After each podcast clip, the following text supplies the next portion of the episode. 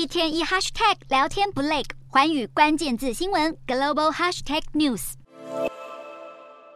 日本政府正在考虑要取消室内戴口罩的防疫指引。根据共同社报道，朝野议员是因为观光旅游业的考量而提议松绑口罩令，最快会在春天实施。除了拿掉口罩之外，政府也在严拟把目前还归类在第二类传染病的新冠肺炎降级到第五类，跟流感同等级。不过，在政府想进一步松防疫冲经济时，日本正在面临第八波疫情的席卷。日本在十五号新增确诊超过十万人，死亡新增四百一十五人。根据读卖新闻消息，日本的染疫死亡累计目前超过六万例，其中有一万例都发生在最近一个多月，而且有超过九成都是七十岁以上的年长者。根据 NHK 的最新民调，在两千两百多位民众里，有高达百分之八十四的受访者依然对疫情感到不安。政府想要尽早解除防疫措施，反而引发更多担忧。